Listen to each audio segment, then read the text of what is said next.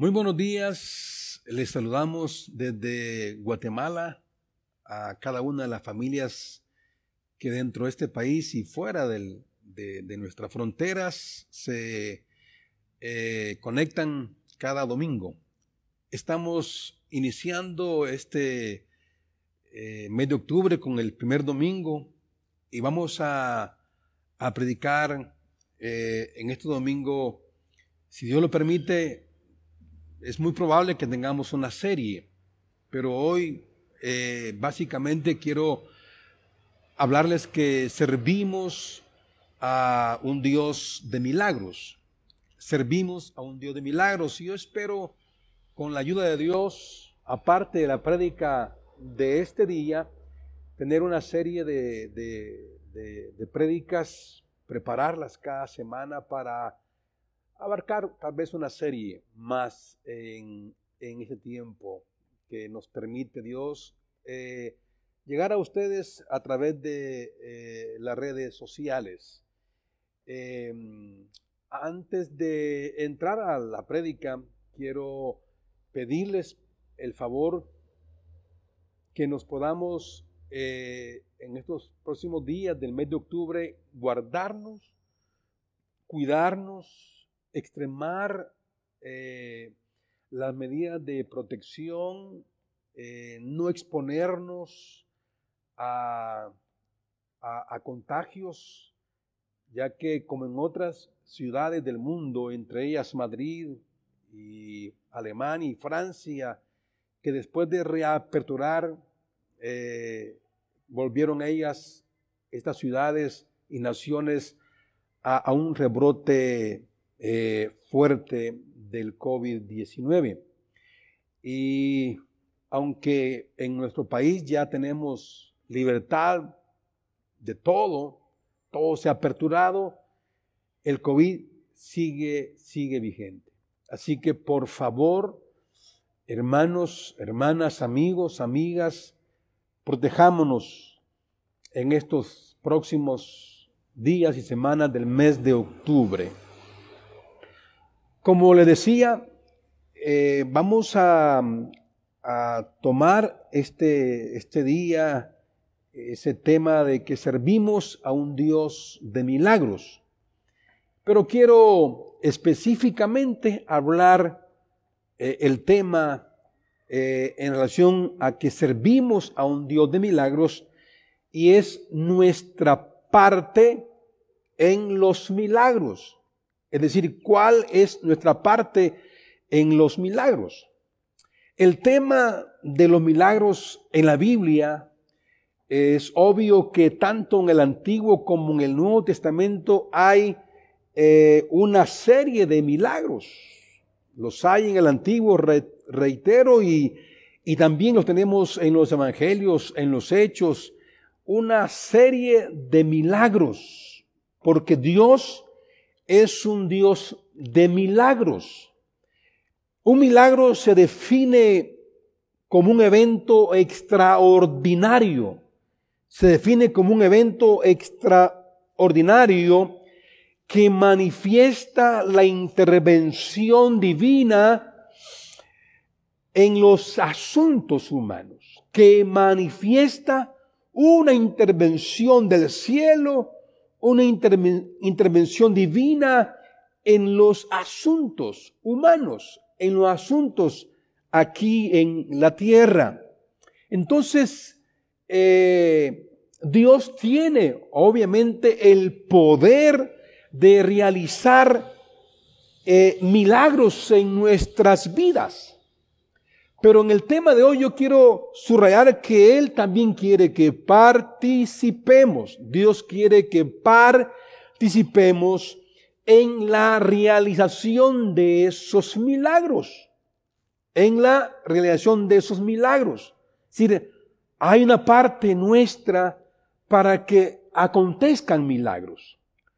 Obviamente Dios tiene propósitos para los milagros. Y entonces en este día vamos a leer un pasaje. La base bíblica de esta prédica está en, en Josué capítulo 3 y el capítulo 4. Pero quiero este, leer eh, en el capítulo 3, en el versículo 17, y luego vamos a usar los mencionados capítulos para fundamentar la prédica.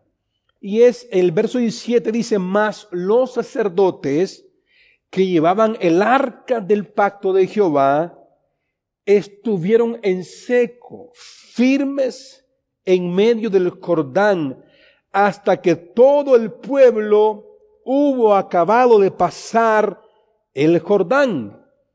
Y todo Israel pasó en seco. Este versículo es el cierre donde eh, el escritor puede describir qué aconteció el milagro de que el pueblo de Israel cruzara el, el río Jordán. Entonces, encontramos en este pasaje que para llegar a este, a, este milagro, hay una parte que nosotros debemos cumplir para que ese milagro sea un milagro de Dios, obviamente, pero que nosotros tenemos una parte que hacer para que esto para que esto ocurra. Déjeme decirle, la vida consiste principalmente en días ordinarios. Es decir, pasa la vida y los días son normales y son ordinarios. Pero hay días y momentos que son épicos, que son distinguibles y que son inolvidables. Para muchos, una fecha inolvidable es una boda, el nacimiento de los hijos, la promoción o la graduación de una carrera es, un, es una fecha, una fecha épica. Eh, cuando nos promueven en el trabajo y nos dan un cargo específico en una empresa, eh, esto también es algo, algo especial y algo particular. Sí, la mudanza a una casa que hemos adquirido. Eso es de celebrar, eso es de apuntarlo. Y también cuando nos vemos de una ciudad a otra, a otra ciudad. Así que eh, los días son ordinarios, pero que aparecen días también que son extraordinarios. Déjeme decirle que algunos días quedan grabados para siempre en nuestra memoria días que quedan grabados para siempre en nuestra memoria. Después de 40 años, después de 40 años en el desierto, Israel eh, estaba a punto de tener un día memorable, un día glorioso, un nuevo milagro para ellos. Estaban a punto de llegar a la tierra prometida. Entonces, Dios mm, es un Dios que hace milagros, pero Dios quiere también que nosotros participemos de esos milagros. Ahora la pregunta es, ¿cuál es nuestra parte en los milagros de Dios? Anótelo. Debemos de enfocarnos en Dios para que acontezcan los milagros. Lo voy a repetir, debemos de enfocarnos en Dios tenemos que redirigir nuestra mirada hacia Dios. Tenemos que poner nuestros ojos en Dios para que Dios opere sus milagros. Se sabe que en el capítulo 3 de, el de, Josué se menciona eh, en solo esos 17 versículos cerca de 10 veces se menciona el arca del pacto. Recuerde que el arca del pacto simboliza la presencia y el poder de Dios. Cuando el arca del pacto estaba en el lugar santísimo, la gloria de Dios, la gloria de Dios descansaba en ese lugar y era la morada de Dios. Y eso es lo que podemos notar en este pasaje. La, la, la repetición del arca del pacto para Israel el arca del pacto representaba la misma presencia de Dios en medio de ellos. En otras palabras, cuando Dios se movía, ellos debían de moverse. Ellos debían de, salir de su lugar y ellos podían seguir también el arca del pacto. Vean, vea conmigo el versículo 3 y dice, y mandaron al pueblo diciendo, cuando veáis el arca del pacto de Jehová nuestro Dios y los levitas que la llevan, vosotros saldréis de vuestro lugar y marcharéis en pos de ella. El versículo dice, cuando veáis el arca del pacto de Dios, cuando veáis la presencia de Dios, cuando veáis a Dios y cuando veáis que el arca se mueve, dice el texto, dice, marcharéis en pos de ella, marcharéis en pos de la presencia de Dios si la parte que nos corresponde a nosotros para que Dios haga los milagros es que tenemos que ver, sí, presenciar, ver a Dios y movernos ante esa presencia de Dios. Ellos tenían que hacer eso. Entonces, la palabra dice puestos los ojos en Jesús. La palabra dice mirada a Jehová y sed salvos todos los términos de la tierra. Entonces ved a Jehová y tendréis, dice, maravillas en medio de vosotros.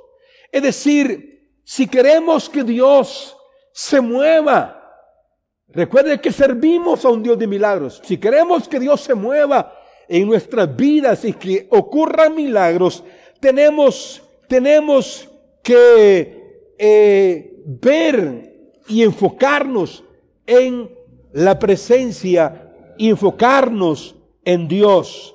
Entonces tenemos que aprender a enfocarnos en Él y seguir a Dios, seguirle a Él. Lamentablemente las personas se distraen, se desenfocan fácilmente de la presencia de Dios. Muchas personas con lo mínimo se desconectan de Dios pero quieren un milagro, pero se desconectan de Dios, se desenfocan de Dios. Las personas eh, ponen sus miradas muchas veces en, en las dificultades, en los obstáculos y dejan de ver a Dios. Recuerde en el tiempo de Nehemías cuando el pueblo dice estaba levantando los muros de la ciudad de, de Jerusalén ellos comenzaron a ver los escombros que habían ahí en aquellas, aquellas ruinas. Y cuando ellos vieron las ruinas y los escombros, dice el, pueblo, dice el texto que el pueblo se, se desalentó, se desanimó. Si queremos que Dios se glorifique en nuestras vidas, tenemos que enfocarnos en Dios, no poner nuestra mirada. El río Jordán se había desbordado, pero ellos no tenían que poner la mirada en las aguas del río Jordán, sino poner la mirada en el arca del pacto que representaba y simbolizaba la presencia de Dios. Vemos cómo Asaf se desconectó pronto cuando él comenzó a contemplar la vida próspera de los impíos. Y cuando él comenzó a contemplar esa vida de estas personas, él se desconectó de Dios y se desalentó y se desanimó. Así que debemos tener el cuidado de no desenfocarnos. Así que el, primer, la primera parte que tenemos que hacer es que debemos enfocarnos en Dios. Lo repito, debemos de poner nuestra mirada no en las dificultades, no en los problemas, no en los obstáculos. Debemos de ver a Dios, contemplar la grandeza de Dios, contemplar su poder. Eso fue lo que le dijo eh, Moisés al pueblo de Israel allá antes de cruzar el mar rojo.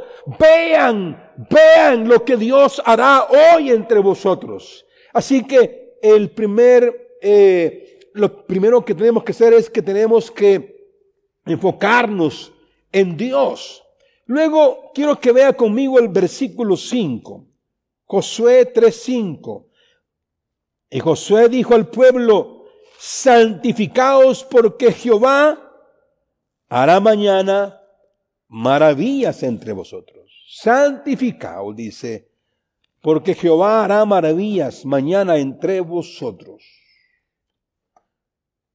Nuestra parte en los milagros es que debemos de prepararnos espiritualmente para ver los milagros de Dios. Es decir, tenemos que prepararnos. Mm. Aquí Josué dice al pueblo, santifíquense, porque Dios hará, dice, dice el versículo 5, porque Dios hará maravillas. Esta gente no había visto el mar rojo abrirse. Ellos sabían que sus padres contemplaron cuando el mar rojo se abrió.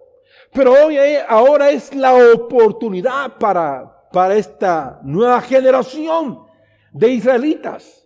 Es de ver el Jordán abrirse.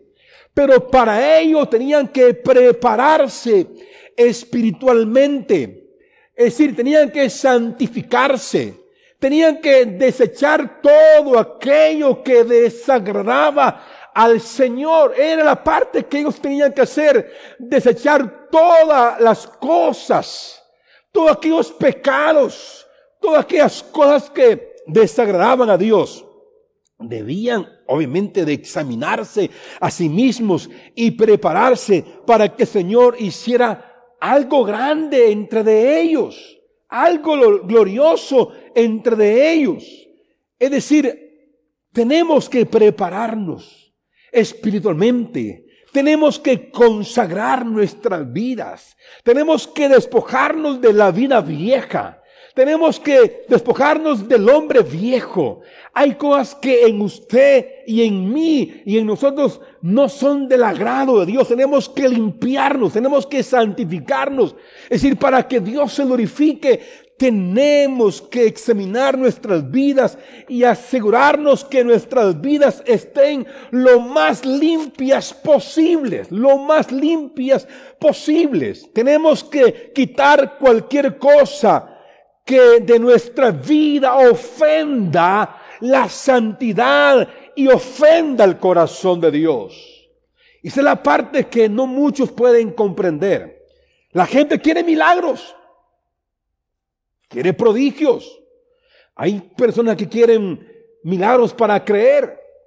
Hay personas que quieren que Dios intervenga en sus vidas. Pero ellas no están dispuestas a poner su parte. Quieren que Dios les haga milagros. Y reprochan a Dios cuando Dios no les hace un milagro. Pero ellos no estuvieron dispuestos a hacer cambios en su vida. Si queremos que Dios se glorifique, amigo, si quieres que Dios haga un milagro en tu vida, en tu casa, en tu negocio, en tu empresa, en el trabajo mismo, en tu cuerpo, quieres un milagro, si no estás dispuesto a consagrarte, a prepararte, a quitar todo aquello que no está acuerdo en acuerdo con Dios y que ofendes a Dios, no esperes el milagro. Dios no es un santero para que te haga milagros. Dios quiere tratar con tu vida, tratar con tu corazón, tratar con tu conducta, para que Él luego se glorifique. Dice la palabra de Dios, hablando eh, Pablo a Timoteo, que si alguno de aquellos dice, se limpia de estas cosas, será un instrumento útil para Dios, será un instrumento útil para Dios. Dios no nos va a usar, Dios no va a glorificarse si no estamos dispuestos a prepararnos espiritualmente en nuestras vidas. Eh, en otras palabras, se lo pongo así.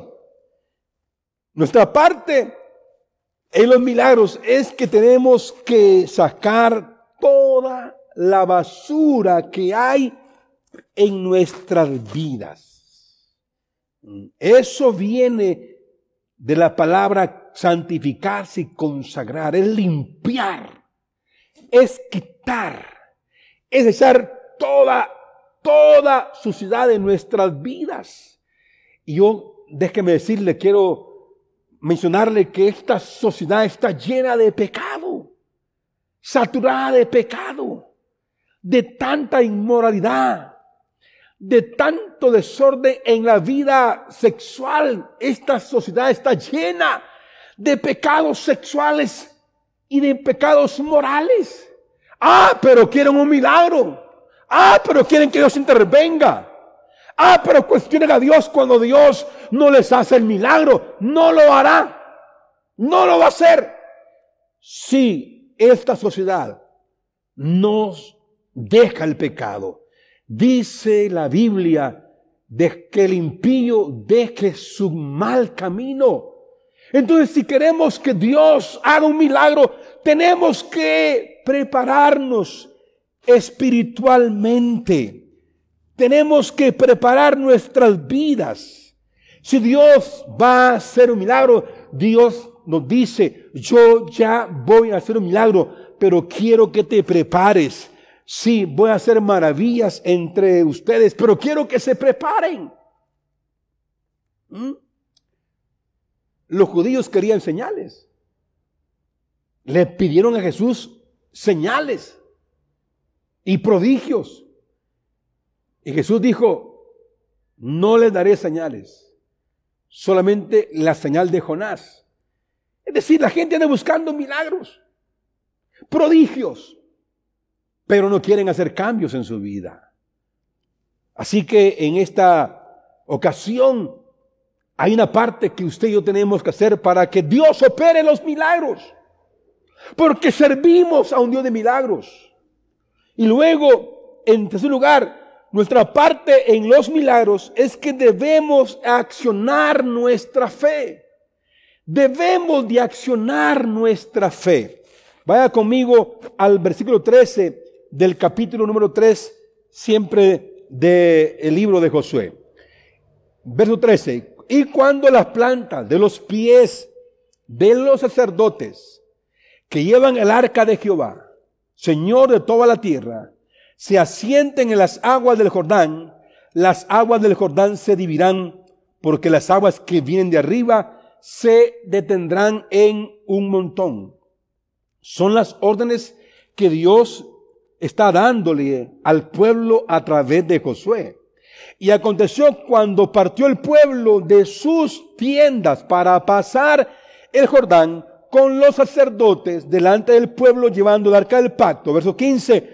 Cuando los que llevaban el arca entraron en el Jordán y los pies de los sacerdotes que llevaban el arca fueron mojados a la orilla del agua porque el Jordán suele desbordarse por todas sus orillas todo el tiempo de la siega.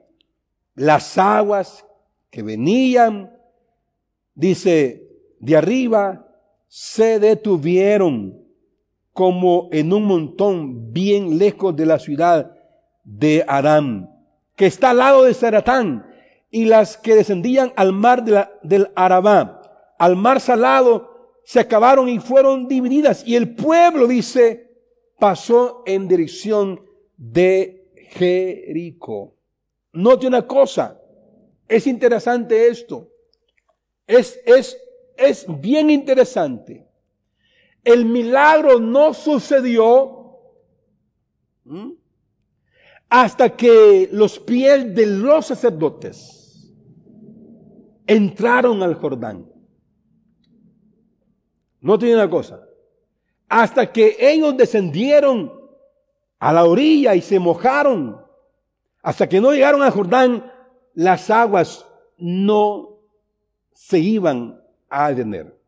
Nomás ellos pisan sus pies en el Jordán, este se detiene. Y el pueblo dice, pasó en seco, lo dijimos, lo leímos en el versículo 17 eh, al final, y todo Israel pasó en seco, después de que ellos habían colocado sus pies en el Jordán. Nuestra parte es que debemos accionar nuestra fe. Era obvio que Israel enfrentaba un gran problema. El Jordán, en el tiempo de la siega, medía casi una milla de, de ancho. Eran dos millones de israelitas. Y ese era un problema. Pero Dios está diciendo, crúcenlo. No importa si en su vida hay problemas. Por grandes que sean, el deseo de Dios es que usted cruce y enfrente ese problema. Ellos no podían construir un puente. No habían materiales ni el tiempo para hacer un puente. No tenían los botes o las lanchas para cruzar a dos millones de personas. El plan era, deben de cruzarlo, deben pasarlo. Pero para ello tenían ellos que actuar en fe, accionar su fe. ¿Eh? Dios podría haber abierto las aguas por sí, por sí mismo. ¿Qué es lo que no puede hacer Él? Él no puede hacer todo, pero, pero Dios podría haber abierto eh, el, el, el río Jordán.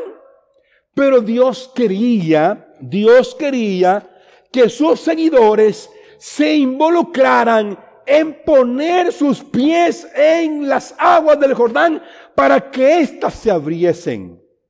Es decir, Dios quiere que usted sea parte de los milagros que Él puede hacer en esta vida, en este mundo y en su propia vida.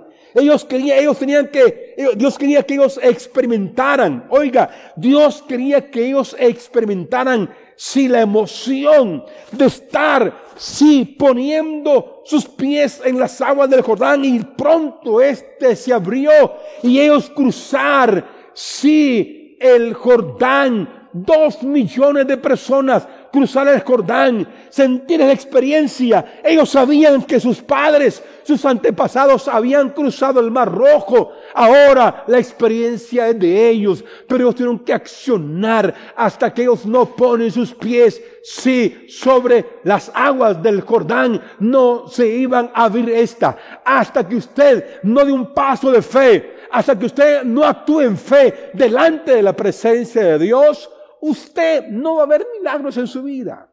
Así que ese es el tercer eh, paso que dar o la parte que hacer en, en, los, en los milagros. ¿Mm? Entonces, Él quiere, repito, que usted participe. ¿Mm? El río se les abrió. Finalmente, finalmente, gloria a Dios, ya vamos terminando. Finalmente, nuestra parte en los milagros tiene que ver que no debemos olvidar los milagros de Dios. Mm. Dios le dijo a Israel, cuídate de no olvidarte de Jehová tu Dios. ¿Ah? Cuando estéis en la tierra prometida, dice, Cuídate de no olvidarte de Jehová tu Dios. ¿Ah? No que digas que tu inteligencia, que tu habilidad han hecho, han hecho de construir casas y tener riquezas y amontonar estas diciendo es mi poder y mi fuerza que me han dado esta riqueza. Dios dice, cuídate de no olvidarte de Jehová tu Dios. Entonces también aquí en este punto es que no debemos olvidar los milagros de Dios en nuestras vidas. En el versículo, vamos a ver el, en, el capítulo 4, vamos al capítulo 4, siempre de Josué, en el versículo número 4 dice, dice, versículo 3 dice, y mandale diciendo, tomad aquí de en medio del Jordán, del lugar donde están firmes los pies de los sacerdotes, doce piedras, las cuales pasaréis con vosotros y levantadlas en lugar donde habéis de pasar la noche. Entonces Josué llamó a los doce hombres a los cuales él había designado de entre los hijos de Israel uno de cada tribu. Y le dijo Josué, pasad delante del arca de Jehová vuestro Dios a la mitad del Jordán y cada uno de vosotros tome una piedra sobre un hombro, dice, conforme al número de las tribus de los hijos de Israel, para que esto sea señal entre vosotros Y cuando vuestros hijos preguntaren a sus padres mañana diciendo, ¿qué significan estas piedras? Le responderéis que las aguas del Jordán fueron divididas delante del arca del pacto de Jehová cuando ella pasó el Jordán. Las aguas del Jordán se dividieron y estas piedras servirán de momento, de, momento conmemorativo a los hijos de Israel para, para siempre. No olvidar los milagros de Dios. Aquí Dios le está diciendo a través de Josué, hagamos, sí, un altar de piedras para conmemorar, para que sea en memoria, en memoria de este milagro que ustedes han visto. Así que nuestra parte en los milagros es que no debemos olvidar lo que Dios ha hecho en medio de su pueblo de Israel. Recuerde a Jacob cuando se le apareció Dios allá cuando él oía de su hermano Esaú y se le apareció Dios y cuando él eh, despierta, él toma unas piedras y las pone ahí y declara aquel lugar como Betel, la casa de Dios. Y dijo que estas piedras serían en señal de que Dios se le había aparecido. Samuel cuando derrotaron, al fin derrotaron a los filisteos, tomaron piedras y dijeron, Ebenecer, Ebenecer, hasta aquí nos ayudó Jehová. Era memoria, era un evento conmemorativo, una plaqueta se podría decir hoy, para no olvidar lo que Dios ha hecho en la vida de este pueblo de Israel. En el caso de Jacob, en el caso de Israel con Samuel el profeta. Es decir, nosotros debemos de marcar esos eventos gloriosos, el día de tu conversión, el día de tu restauración, el día de tu sanidad, el día que Dios trabajó en tu matrimonio, debes de marcar, sí, como un día memorable y un día le cuentes a tus hijos lo que Dios ha hecho en tu vida para que el legado de los milagros, de la obra gloriosa, interventora de Dios en tu casa, en tu vida, tus hijos y los hijos de tus hijos sepan que tú has servido y que servirías a un Dios grande y todopoderoso. Las naciones hacen eso. ¿Cuántos países le ponen por nombre a los estadios, a algunas calles y avenidas, el nombre de un héroe nacional? ¿Mm? Ahí está eh, el estadio que antes se llamaba Mateo Flores, ¿Ah? ahora se llama eh, Doroteo Guamush, porque fue el atleta que ganó la maratón allá en Estados Unidos. Y eso se recuerda hasta hoy. Si alguien pregunte, ¿por qué se llama Guamush? ¿Ah? Porque este hombre hizo una hazaña olímpica, una hazaña atlética de haber derrotado a miles de miles de corredores allá en Nueva York. Es decir, si los hombres le ponen nombres a las ciudades, a, hospitales, a escuelas, en honor a un personaje, tú tienes, al igual que Israel, poner señales de que Dios ha hecho una obra gloriosa en tu vida. Te reto para que no olvides los milagros que Dios ha hecho en tu vida. Un verso 9 dice, José también levantó esas piedras en medio del Jordán, en lugar donde estuvieron los pies de los sacerdotes que llevaban el arca del pacto y han estado ahí hasta hoy. Así que en el verso 20 dice, Josué erigió en Gilgal las doce piedras que habían traído del Jordán y habló a los hijos de Israel diciendo, cuando mañana preguntaren vuestros hijos a sus padres y dijeren, ¿Qué significan estas piedras? Declararéis a vuestros hijos diciendo, Israel pasó en seco por este Jordán. Concluyo. Algunos de ustedes en este día ya se enfrentan aguas turbulentas como las del Jordán. quiero que sepa que usted puede cruzar. Lo invito a que se presente hoy delante de Dios en este día y que le diga a Él cuál es su Jordán al que usted está enfrentando en estas últimas semanas. Sí, preséntese delante de Dios. Él sabe lo que puede hacer en su vida. Hay un lugar de victoria para usted.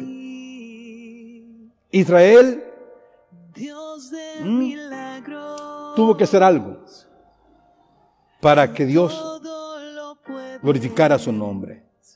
Dios no solo quiere que usted vea el milagro, Él quiere que usted sea parte de un milagro en su vida.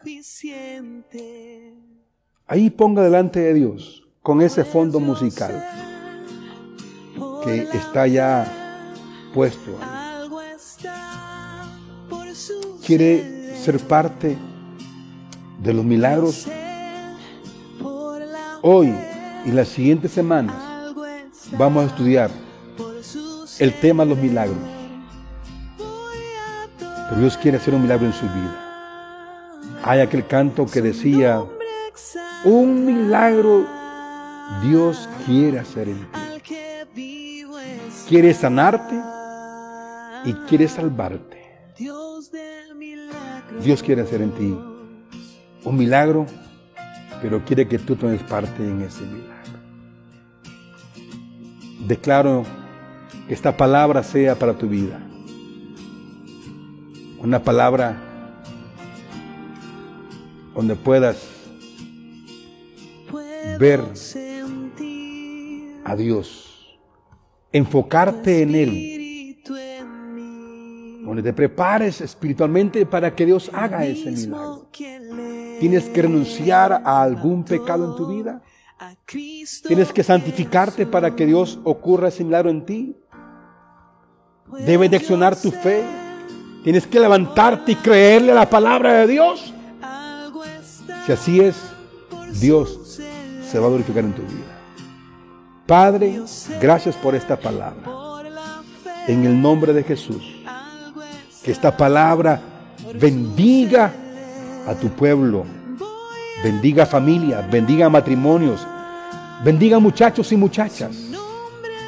Bendiga niños y niñas. Esta palabra, Señor, inspire a muchos a prepararse para que tú intervengas poderosamente en sus vidas. En Cristo Jesús. Amén. Y amén.